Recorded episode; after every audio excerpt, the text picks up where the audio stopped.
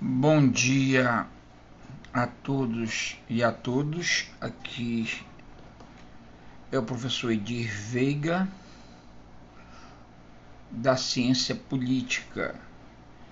E este é mais um dos meus podcasts que visam contribuir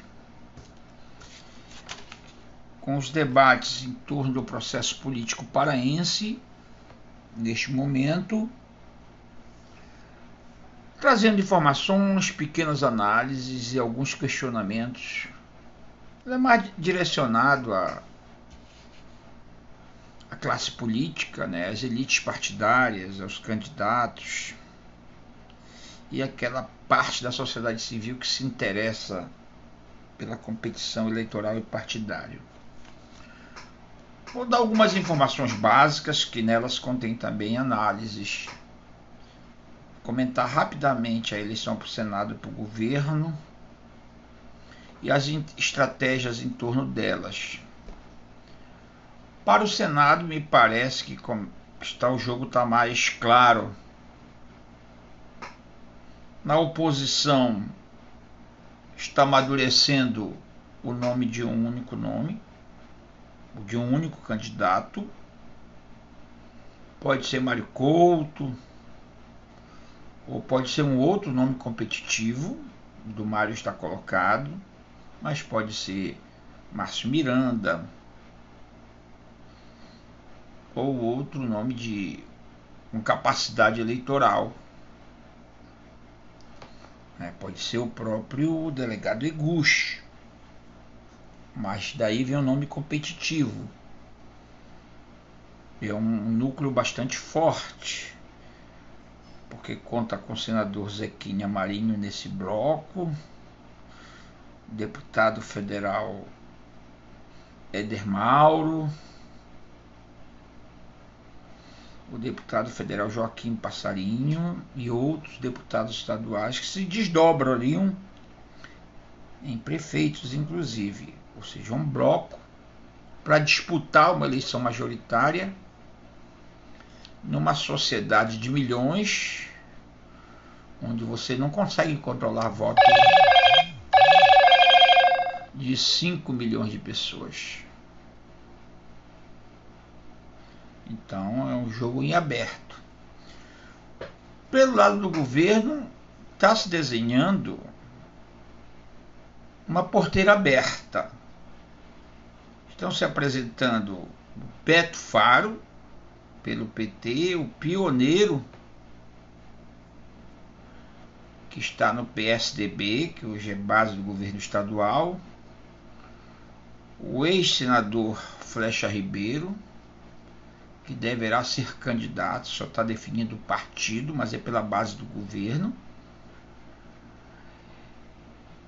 E Úrsula Vidal, que disputou a eleição para Senado em 2000 18.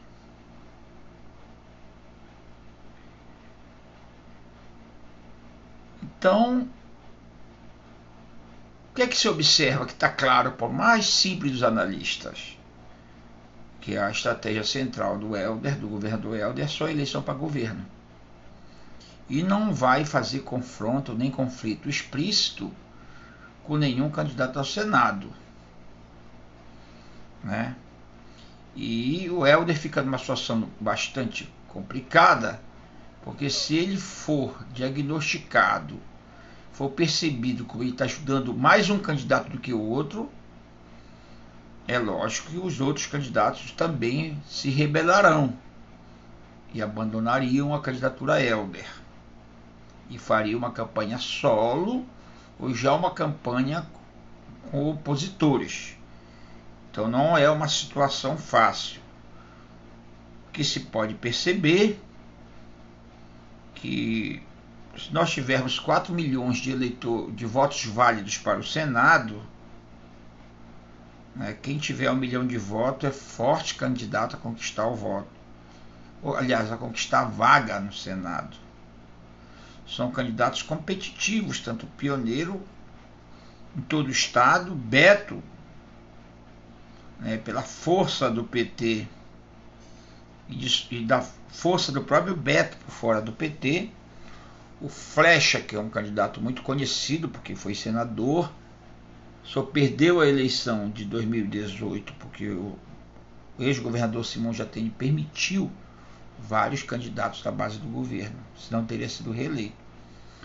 E a Úrsula, que tem boa presença na região metropolitana, potencial para 500 a 700 mil votos em todo o estado. Então é um jogo difícil, né? Tá aí aberto o jogo, então ninguém pode dizer que essa vaga está prioritariamente para um candidato da base governista. Pelo contrário, nós podemos dizer, como esses são candidatos competitivos, eles vão dividir votos. No campo mais da direita, Flecha divide com Pioneiro, e no campo mais da esquerda, Beto divide com Úrsula. Né? Então abre muito a chance da oposição. Para o governo do estado, por enquanto só temos dois nomes claramente colocados. Do Helder, que todo candidato que vai à reeleição, qualquer obra dele tem grande visibilidade pública e ele tem a máquina de comunicação, então é um candidato que notoriamente nos primeiros meses domina amplamente as pesquisas porque está correndo só. Mas o Zequinha Marinho vem montado na máquina federal, que está se fechando em torno dele, que tem grande poder infra infraestrutural de chegar aos municípios né, e deve ter muito poder administrativo, político e econômico. No pessoal existe um debate muito intenso, há manifestos internos para que o pessoal lance candidato, né? Para o governo do estado, o pessoal não quer se confundir com esta oposição ou com esses candidatos ao governo, ambos do campo da centro-direita. O pessoal quer manter uma posição diferenciada. E por outro lado, o governador Jatênio se mostra cada vez mais disposto a concorrer.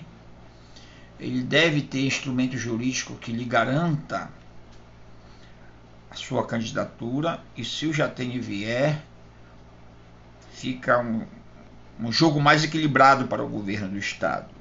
Eu já tenho, tem uma presença muito forte no Estado pelas suas obras de grande visibilidade pública nos seus períodos de governo e torna possível se pensar em segundo turno nas eleições de 2022. Mas o que é que se nota é, neste processo político todo é o jogo do governo do estado tentando impedir candidaturas oposicionistas com peso eleitoral, como por exemplo do Jatene. Eu lembro bem que na eleição de Belém, a eleição de 2020, o governo do estado, com todo o seu poder político, atuando na política invisível, na política subrepetível, mas que teve grandes denúncias públicas, inclusive com intervenção direta das redes sociais, mostrando o governador usando o poder político, né, usando a máquina administrativa do Estado e sua capacidade e sua caneta.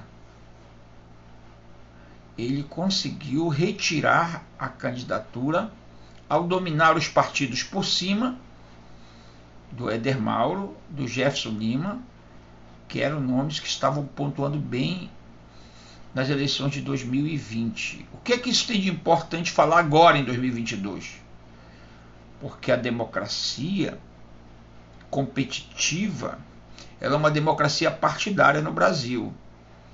E o eleitor nas eleições majoritárias, ou seja, eleição para prefeito, governador e presidente, ele é mais, ele é mais é, prestativo. Ele consegue decidir melhor porque tem quatro, cinco, seis candidatos.